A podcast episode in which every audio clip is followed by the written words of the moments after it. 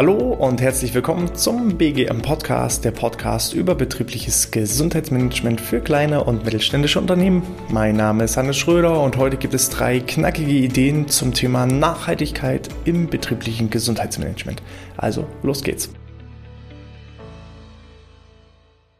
Ja, zuallererst müssen wir natürlich erstmal das begrifflich erklären, und zwar Nachhaltigkeit. Gerade das Thema Nachhaltigkeit wird ja im Moment auch sehr, sehr viel mit ökologisch verwendet. Ähm, darum geht es heute nicht. Dazu gibt es aber auch später mal eine separate Folge, also naht, ähm, welche Maßnahmen kann ich verwenden, um ökologisches BGM anzubieten. Das wollen wir mal hinten anstellen. Heute geht es um Nachhaltigkeit in Form von dauerhaft, kontinuierlich und gezielt und permanent. Denn sind wir mal ganz ehrlich, ja, so vereinzelte Maßnahmen, das ist ja auch kein BGM, sondern eher BGF, aber immer wieder werden diese beiden Begriffe auch verwechselt. So ähm, einzeln reingestreute Maßnahmen, die bringen einfach wenig.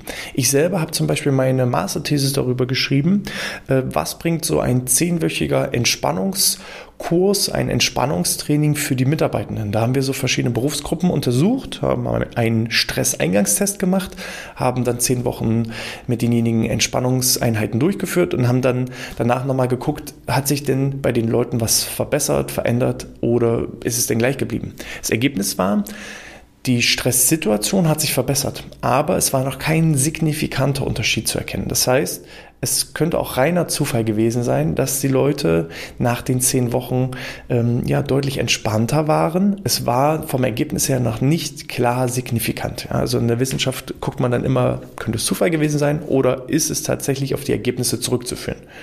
Meine Argumentation war damals, dass eben der Entspannungseffekt schon eingetreten ist, aber dass das Programm nicht lange genug und ähm, tief genug und intensiv genug durchgeführt wurde, um wirklich auch eine signifikante Verbesserung zu erzielen.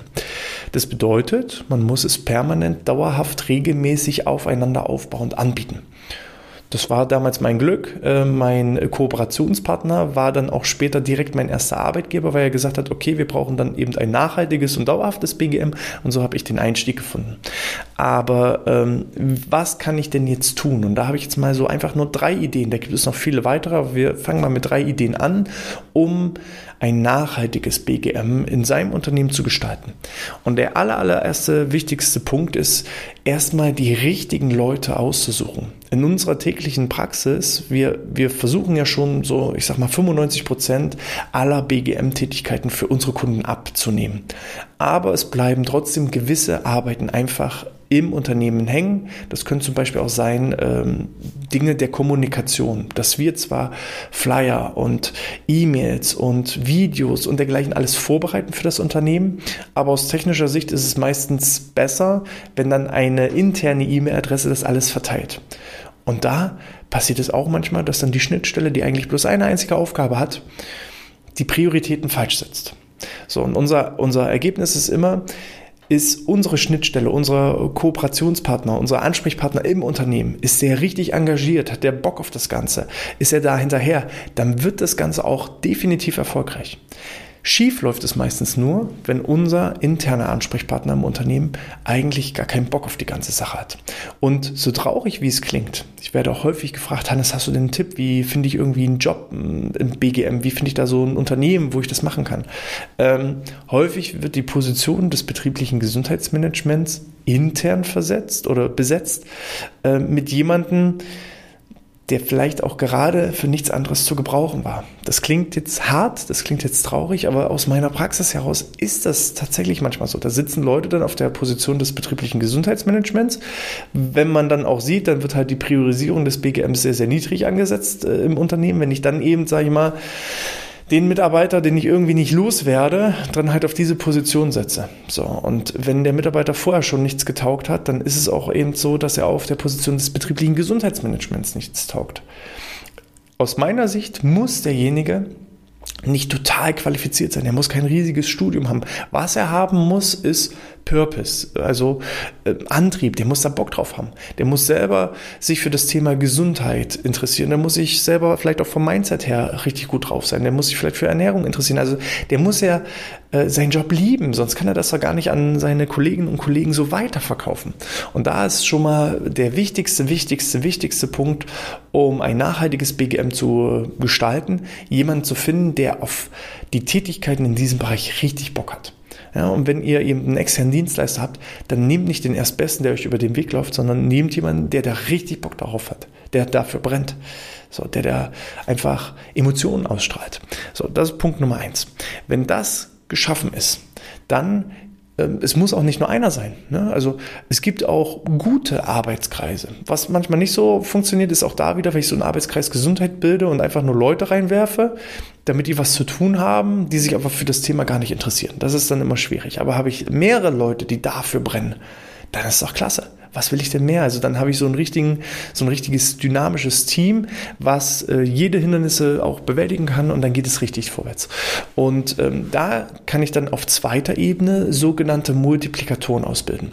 Wir machen das zum Beispiel so, dass wir gewisse ähm, Dienste im Unternehmen anbieten. Ich nenne jetzt einfach mal das Beispiel eine aktive Pause. Wir kommen ins Unternehmen, führen da verschiedene äh, Trainingseinheiten durch. Es kann mal eine aktive Pause sein, es kann mal eine entspannte Pause sein. Ziel ist es einfach, dass mehr Bewegung in den Arbeitsalltag integriert wird. So. Nachhaltig wäre es jetzt nicht, wenn wir dann permanent nonstop immer wieder dahin fahren und uns nicht weiterentwickeln, sondern wir gucken immer, wie schaffen wir es, das Unternehmen auch in die Eigenverantwortung zu bringen, im Unternehmen Multiplikatoren auszubilden. Das heißt, wir machen zwar einerseits erstmal, dass wir das Ding ins Rollen bringen, den Stein ins Rollen bringen, wenn es dann aber, sage ich mal, eine permanente, regelmäßige Trainingseinheit schon gibt, dann fangen wir an, parallel dazu Multiplikatoren auszubilden. Dass nicht wir immer ins Unternehmen fahren brauchen, um da immer wieder auch ähm, ähnliche Übungen, vergleichbare Übungen und dergleichen durchzuführen, sondern wir gucken halt, wie können wir im Unternehmen Leute finden, die das cool finden, die da Bock drauf haben, auch mal vielleicht andere Arbeitsaufgaben zu erledigen und bilden dann sogenannte Multiplikatoren aus, die dann selber diese Maßnahmen durchführen. Weil dann, in dem, äh, wenn dann das Unternehmen selber anfängt, in Eigenverantwortung solche äh, Dienstleistungen wie eben eine aktive Pause mit ihren eigenen Leuten durchzuführen, dann haben wir wieder ressourcenfrei, budgetfrei, ähm, zeitliche Verfügbarkeiten, um im Unternehmen andere Dinge anzurollen. So, das heißt, wir gucken auch immer äh, im Sinne der Nachhaltigkeit, welche Tätigkeiten können wir dann Stück für Stück an das Unternehmen übergeben und können eben noch viel, viel mehr Köpfe, also sagen wir mal, wir haben dann in jeder einzelnen Abteilung so einen Multiplikator, die haben einfach eine viel, viel stärkere Kraft, können auch aus ihren eigenen Erfahrungen heraus in der täglichen Arbeit noch viel, viel besser einschätzen, wo drückt der Schuh, wo ist der Bedarf, als wir das können, als externes Unternehmen. So, und ähm, da auch mal gucken, kann ich zum Beispiel Multiplikatoren ausbilden. Das wäre Punkt Nummer zwei. Also Punkt eins, überhaupt erstmal die richtigen Leute finden. Punkt zwei, Multiplikatoren ausbilden und das dann kommunizieren. Und das geht mit verschiedenen Themen und Dingen. Ich habe vielleicht wahnsinnig gute Kompetenzen, da kennt sich jemand vielleicht aus mit Selbstverteidigung oder jemand kennt sich super aus mit Ernährung. Ja, dann kann ich doch diese internen Ressourcen für mich nutzen. Wenn die Leute für das Thema brennen, dann lasst es doch, lasst doch ihre Botschaft auch innerhalb des Unternehmens ähm, kommunizieren, auch wenn sie vielleicht gar nicht der offizielle Gesundheitsmanager sind. So, Punkt Nummer drei, und das ist dann auch der letzte Tipp, ist Kontinuität. Und das auf allen Ebenen. Kontinuierlich, permanent, nonstop. Was nicht funktioniert, ist einmal im Jahr einen Gesundheitstag machen. Wenn ich einmal im Jahr einen Gesundheitstag mache, mit dem Ziel, dass danach die Gesundheit besser ist, das funktioniert nicht. Ich kann nicht an einem Tag ähm, das erreichen und das wieder äh, reparieren, was in 364 Tagen versaut wurde. So, und immer wieder, wenn ich Unternehmen erlebe, die sagen, ja, wir haben einmal im Jahr einen Gesundheitstag, das ist unser Gesundheitsmanagement, da kostet der Gesundheitstag 10.000 Euro, dann sage ich immer, nehmt das Geld und spendet das Geld lieber an eine karitative Einrichtung, weil äh, da ist der Erfolg für das Unternehmen und, und ähm, der Erfolg äh, für diejenigen, die dann das Geld bekommen, viel, viel besser eingesetzt, als wenn ihr einmal im Jahr einen Gesundheitstag veranstaltet. Das Geld ist verbrannt. Ob ihr den Gesundheitstag veranstaltet oder nicht veranstaltet, das wird nicht eure Fluktuation verändern. Das wird nicht euren Krankenstand verändern. Das wird auch nicht die Arbeitnehmerzufriedenheit verbessern. Dann nehmt lieber das Geld und spendet es. Das ist dann besser angelegt, aus meiner Sicht. Ähm, permanent, nonstop, kontinuierlich auf allen Ebenen. Das gilt auch zum Beispiel eben für den Arbeitskreis Gesundheit. Ich kann nicht ständig meine Sitzungen ausfallen lassen, weil gefühlt vielleicht irgendwas anderes gerade wichtiger ist. Betriebliches Gesundheitsmanagement ist eines der wichtigsten Themen, glaube ich, des 21. Jahrhunderts. Ja, und ähm, da muss man permanent nonstop dran sein. Und da dürfen keine Sitzungen ausfallen, sondern da muss man immer wieder neu das Rad neu erfinden, voranbringen, sich weiterentwickeln und Stück für Stück Maßnahmen aufeinander aufbauen. Maßnahmen aufeinander aufbauen ist eben der nächste Punkt. Eine Maßnahme anbieten, das ganze Jahr dann durchzuziehen, funktioniert aus meiner Erfahrung nicht. Das, äh, dieser Effekt verpufft irgendwann. Ich nenne das gerne, ihr müsst eigentlich jeden Monat oder noch besser jede Woche oder noch besser jeden Tag eigentlich Silvester feiern. Am 1.1 meisten sind alle hochmotiviert. Die wollen mehr Sport treiben, die wollen nicht mehr rauchen, die wollen laufen gehen, die wollen sich besser ernähren. Alle sind top motiviert. Und am 3. Januar ist die Motivation schon verschwunden. Und deswegen muss man permanent nonstop immer wieder Silvester feiern, die Motivation hochbringen, Maßnahmen anbieten und ähm, auch einen bunten Blumenstrauß an Maßnahmen anbieten, um einfach alle zu erreichen. Es interessiert sich nun mal nicht jeder Arbeitnehmende für das Thema Rückengesundheit. Und nicht jeder interessiert sich für das Thema Stress. Manch einer ist total ausgeglichen. Der würde dann nie zu solchen Angeboten gehen. Ich möchte ja aber permanent nonstop alle Mitarbeiter erreichen. Und somit muss ich einen bunten Blumenstrauß an verschiedenen Maßnahmen anbieten, um überhaupt erstmal die Möglichkeit zu bieten, dass sich jeder irgendwo angesprochen fühlt. Und dann ergeben sich irgendwann so gewisse ähm, Synergieeffekte. Wer beispielsweise anfängt mit Laufen, der interessiert sich am Anfang nur fürs Laufen. Und irgendwann merkt er, wenn er eine gewisse Strecke gelaufen ist, er kriegt immer Rückenschmerzen, ja, weil er seine Muskulatur im unteren Rücken nicht belastet, sondern immer nur beim Laufen die, die Oberschenkel belastet. So, also fängt er irgendwann an, noch zusätzlich zum Lauftraining noch ein Workout dazu zu machen. Auf einmal interessiert er sich also für Muskelaufbautraining im unteren Rücken. Und dann merkt er irgendwann, hm, es könnte vielleicht auch kommen, dass ich nicht so schnell schnell bin, weil ich vielleicht zwei, drei Kilo zu viel auf den Rippen habe. Also interessiert er sich auf einmal für das Thema Ernährung. Und dann läuft er den ersten Marathon und merkt, körperlich war er top vorbereitet. Aber ab Kilometer 35 entscheidet nicht mehr der Körper, da entscheidet nicht mehr das Gewicht, sondern entscheidet nur noch hier oben die Waffe. Ja, also das Gehirn das Mindset. Also entscheidet er sich auch, sich mit den Themen Motivation, Mindset äh, zu befassen, um einfach da seine ja, Widerstandskraft, seine geistige Widerstandskraft zu verbessern. Und so kommt halt ein, ein Thema zum anderen. Ich starte erstmal nur mit dem Thema Laufen und interessiere mich vielleicht erstmal nur fürs Laufen. Aber dann kontinuierlich kommen immer mehr Bausteine dazu. Und so erweitere ich mein Wissen auch in vielen verschiedenen Bereichen. Und das ist eben unsere Erfahrung. Du musst einen bunten Blumenstrauß anbieten, um erstmal jemanden anzuteasern mit einer speziellen Maßnahme und dann Stück für Stück ihn auch in andere Bereiche mit reinzuziehen. So, Kontinuität auch in der Kommunikation. Wenn man mal zum Beispiel die Fitnessbranche anschaut. Vor 20, 30 Jahren, da gab es in jeder Großstadt ein Fitnessstudio. Ja, wenn ich so an, an meine Heimatstadt, an meinen Heimatdorf zurückdenke, das nächste Fitnessstudio war irgendwie 20 Kilometer weit weg, als ich jung war. Ja, und das ist jetzt so 20 Jahre her. Ähm, als ich mich so das erste Mal für das Thema Fitness und, und, und Fitnesstraining interessiert habe. Da gab es ein Fitnessstudio irgendwie im Umkreis von 20, 30 Kilometer.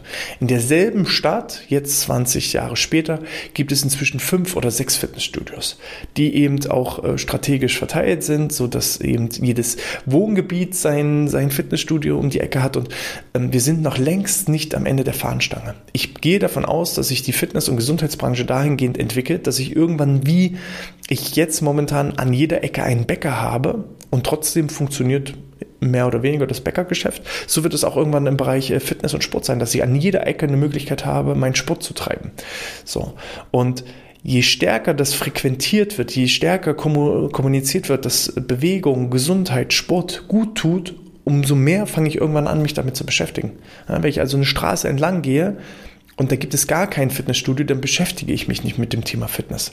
Wenn ich allerdings eine Straße entlang gehe und da sind äh, auf 500 Metern fünf Fitnessstudios, dann denke ich irgendwann und ich sehe, wie da die Leute reinströmen und was für sich und ihre Gesundheit machen, dann fange ich irgendwann an, darüber nachzudenken, hm, sollte ich mich vielleicht auch mal mit dem Thema beschäftigen. Und so ist es eben auch beim betrieblichen Gesundheitsmanagement. Ihr müsst regelmäßig darüber informieren, ihr müsst regelmäßig ähm, kommunizieren, was wird da überhaupt angeboten. Ihr müsst die Vorteile klar darstellen und nicht in Form von, das ist ein Krankenkassenzertifizierter Kurs, der hat acht Trainingseinheiten. Nee, das sind alles Merkmale. Ihr müsst die Benefits, die, die wirklichen Vorteile aus Nutzersicht herausarbeiten und kommunizieren. Und dann wecke ich auch irgendwann das Interesse. Und da muss eben genau auch die richtige Sprache gesprochen werden und das permanent, nonstop, nachhaltig, dauerhaft. Und dann wird es auch zum Erfolg. Und wenn ich so ein nachhaltiges, aufeinander aufbauendes System habe, wo ich Multiplikatoren entwickle, wo ich das Thema auch immer wieder stärker kommuniziere, dann komme ich automatisch in so eine positive Erfolgsspirale. Ich muss es auch nachhaltig nach außen kommunizieren, weil dann ziehe ich automatisch die richtigen Leute an, die sagen, boah, ein betriebliches Gesundheitsmanagement, das hatte mein alter Arbeitgeber nicht. Ich komme zu euch, da kann ich noch während meiner Arbeitszeit etwas für mich und meinen Körper, meinen Geist, meine Seele tun und ähm, ein tolles Team habt ihr übrigens auch. So, also positioniere ich mich dann auch nachhaltig als attraktive Arbeitgebermarke.